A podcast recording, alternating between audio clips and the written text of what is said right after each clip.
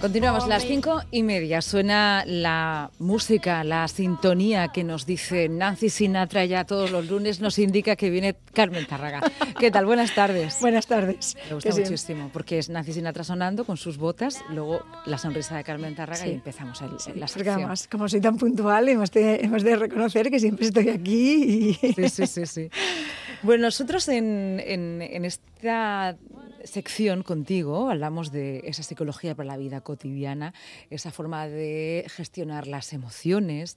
Em, y el otro día nos hiciste ahí un listado con ciertas emociones que tenemos, nos gustó muchas, menos muy feas que todavía no hemos tratado, que las podemos tratar enseguida. Digo feas porque suenan raro, no suenan como emociones denoctadas, casi que no se habla mucho de ellas. Son buenísimas. Pero eh, hace unos instantes, nuestras invitadas con las que hemos hablado sobre el juego, y las adicciones, nos decía algo muy, muy importante, ¿no? porque el campo de la prevención y la adicción es complejísimo, pero nos decía una frase que, te, quería, te quería traer a la sección y nos decía, si algo necesitan los jóvenes, los adolescentes, son afectos y límites en casas.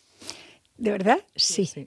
No solo los jóvenes. Ya, yo contigo quería ya extrapolarlo claro, a otra edad. No solo, pero es muy, muy importante. Mirar, Toda persona necesitamos cariño, necesitamos ser apreciadas. Nos encanta, pero ni podemos estar toda la vida luchando porque me aprecien y porque me aprueben, porque entonces sufro muchísimo. Cuando nosotros empezamos aquí con la vida cotidiana, psicología para la vida cotidiana, lo que de verdad queremos transmitir es que queremos estar mejor, queremos mejorar, queremos tener un bienestar psicológico. Que el bienestar psicológico es que mis pensamientos me apoyen, me ayuden. ¿Qué ocurre? Em, cuando en algún momento algo nos falla, pues que nos sentimos fatal. Mm. Entonces, eh, como tú has dicho, es un tema complejísimo, el de las adicciones, pero es verdad que cuando no toleramos la frustración y cuando quiero conseguir algo ya y no me sale, eh, yo me inventé en su día un, nombre, lo he utilizado, rabia sexualizada, beber sexual, o sea... Eh, ¿Cómo? A ver. Las emociones mal gestionadas, sí. la gente se enfada y come. ¿De acuerdo? Come por rabia. Ah. Esto que dice, como por ansiedad. La ansiedad es miedo, nace de la emoción de miedo. Entonces, a nivel amoroso sexual ni te cuento. Hay gente que si se enfada por otro tema deja de, tener una relación, que estaría fenomenal si una persona no tiene deseo. Pues no hagas nada de nada. Nada. Pero no porque me he enfadado por otro motivo. Entonces, la emoción es emoción y no la tengo que pagar ni jugando, ni comiendo de más, ni en, la vida afectiva de pareja, sino... Entonces, pagamos. ¿Y por qué pagamos histriónicamente? Porque de verdad no, no, nos hemos parado a pensar lo, lo, que decías en los jóvenes. Cuando hablamos de poner límites, es absolutamente sano, natural, positivo, agradable. A quien se esté divorciando, que sonríe ahora mismo y deje el bucle este de los enfados. A los que, están enamorados. En el teléfono de aludidos, si quiere A los que estén enamorados y enamoradas también el orden es maravilloso y aunque nos encanta tener vacaciones y hacer cosas inusuales, el orden en la vida cotidiana es fantástico. A la hora que te levantas, cuando meriendas, cuando comes. Entonces, los límites. ¿Esos son límites? Sí, sí, sí. Porque incluso la palabra límite puede sonarnos como demasiado autoritario. Nada, vámonos a, tráfico. Un límite es un orden, es un sitio por donde yo sé, si yo voy por la autovía, sé si puedo ir a 80, si puedo ir a 120 o si en una calle tengo que ir a 50.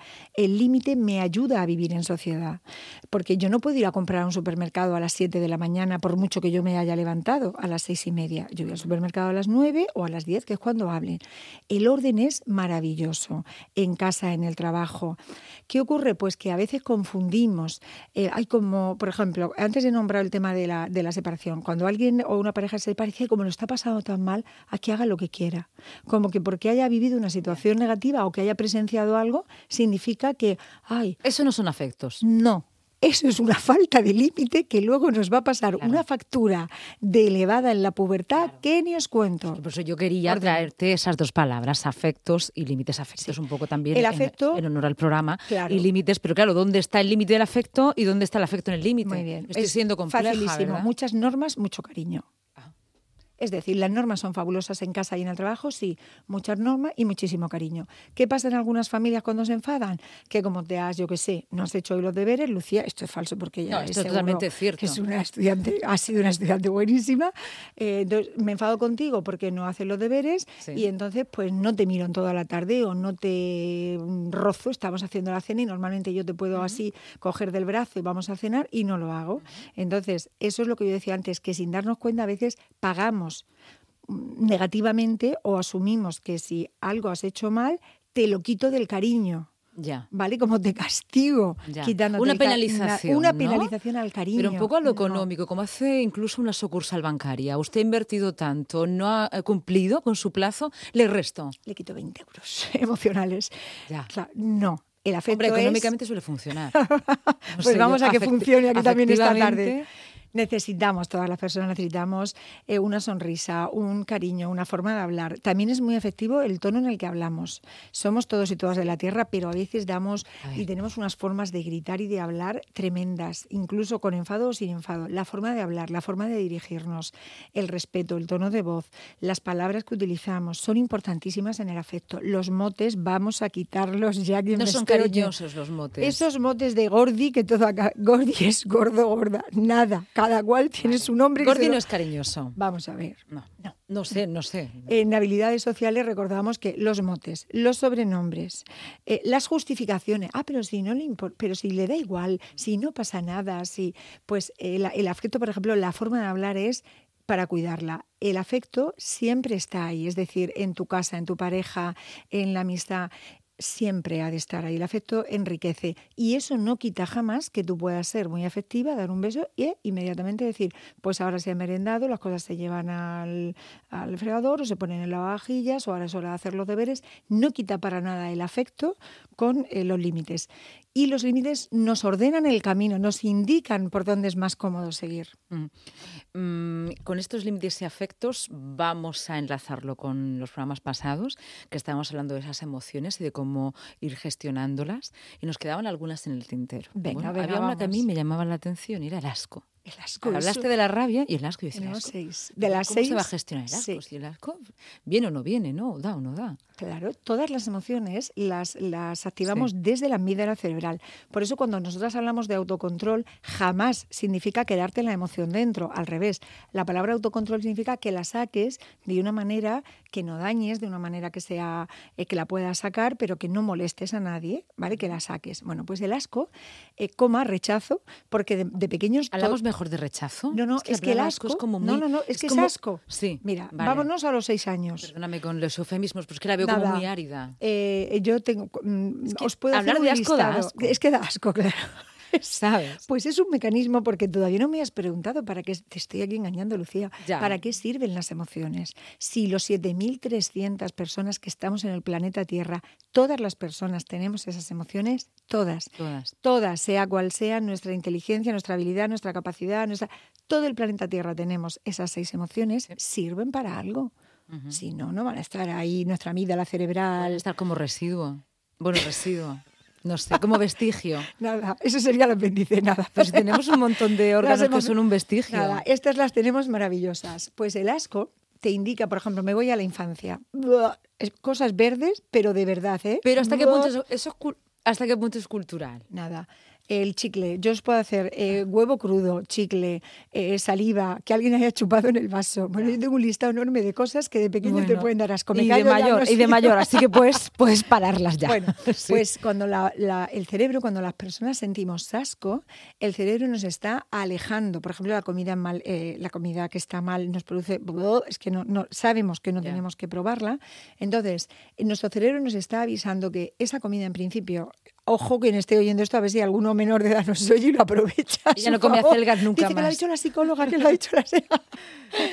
Pues en principio mm, es algo que, el, cuerpo me rechaza. Cuando somos más mayores eh, nos indica rechazo. Por eso hay personas, situaciones que nos producen rechazo, que no queremos estar cerca de esa situación, de esa persona, de esa casa, de que no, que es un rechazo. Entonces, cuando hablamos de inteligencia emocional, el asco es la emoción que me indica que a mí eso no me sienta bien. Así que para la siguiente he de tener un mecanismo para muy elegantemente, por ejemplo, yo soy muy pesada con las voces. A mí me encanta mucho las voces. Las voces. A mí me gusta mucho la vida tranquila, ¿no? Entonces soy una experta en decibelios, en clases, en madres, en familias. En yo, por ejemplo, yo llevo un medidor de decibelios en mi, en mi móvil, ¿no? Una aplicación, cualquiera se la puede bajar, sí. Y con eso nos medimos desde la cocina a un curso. Porque cuando nos subimos a 70, 80 decibelios, nos produce tensión, estrés. Y muchas veces no nos damos cuenta que en las casas se grita o que tenemos todos, en una cafetería, hemos todos ahí em, gritando, gritando. Por lo tanto, yo grito más y sale y dice, ¡ay, agotamiento! ¡Oh! ¡Oh! Vale, pues eso es el sonido, ¿de acuerdo? El sonido es muy importante en nuestra vida emocional, eh, por eso tenemos una, mm, una, ley, es decir, nosotros tenemos en la región de Murcia tenemos medidores. Ordenanzas de ruido. Ordenanzas de ruido, que bueno, las leemos y dicen, no, bueno, no hemos visto nosotros 60 decibelios, pues ni en la biblioteca hemos visto 50, pero es muy agradable. Entonces, el, el asco me indica que a mí eso no me sienta bien, rechazo. Y esas preguntas complejas, nada, en, en, tres minutos, porque hemos hablado del asco como una una emoción, yo decía que es un poco inducida, dado que responde, por ejemplo, a un olor, a un sabor. ¿Puede responderlas con un ruido? se puede provocar con un claro que sí. ese ruido el ruido es estresante. Vamos a ver, el ruido de verdad, eh, plantearlo después de esta tarde. El ruido es importantísimo en nuestra vida cotidiana, desde para el amor a la casa, para el trabajo. Una persona cuando quiere trabajar eh, y concentrarse necesita mm, unos decibelios, necesita no más de 60. Sí, pero que, que, que, motiven esa emoción, la de el asco. El ruido puede motivar ¿Puede? Claro que lo puede motivar. Pensaba que estaba mucho más conectado no, con no, no. Y, bueno, ya te digo, yo tengo listado. Yo la primera vez que alguien me dijo el chicle, me encantó porque yo nunca lo había, o sea, nada. Hubo una época, me contaron que también en había una costumbre de dar huevo crudo con algo y eso me ha salido en un montón de cursos en una determinada edad. ¡Ay, qué asco! Cuando mi madre me obligaba a comerme el huevo crudo y decía, ¿pero por qué te obligaba a comerte un huevo crudo? Y decía, no sé, ¿por qué alimentaba? Yo qué sé, yo tenía seis años. Sí, sí, pero bueno, está muy, muy relacionado con con, el gusto, con el olfato, pero no, no sabía al menos que podía estar. Se puede producir también. Por eso desde aquí queremos eh, mejorar tanto nuestra vida emocional como nuestra vida afectiva y por supuesto todo con un entorno súper relajado y agradable. Y dado que el ruido eh, puede motivar no rechazo... La rabia, no me has preguntado por la rabia, La rabia la quiero dejar un poco para...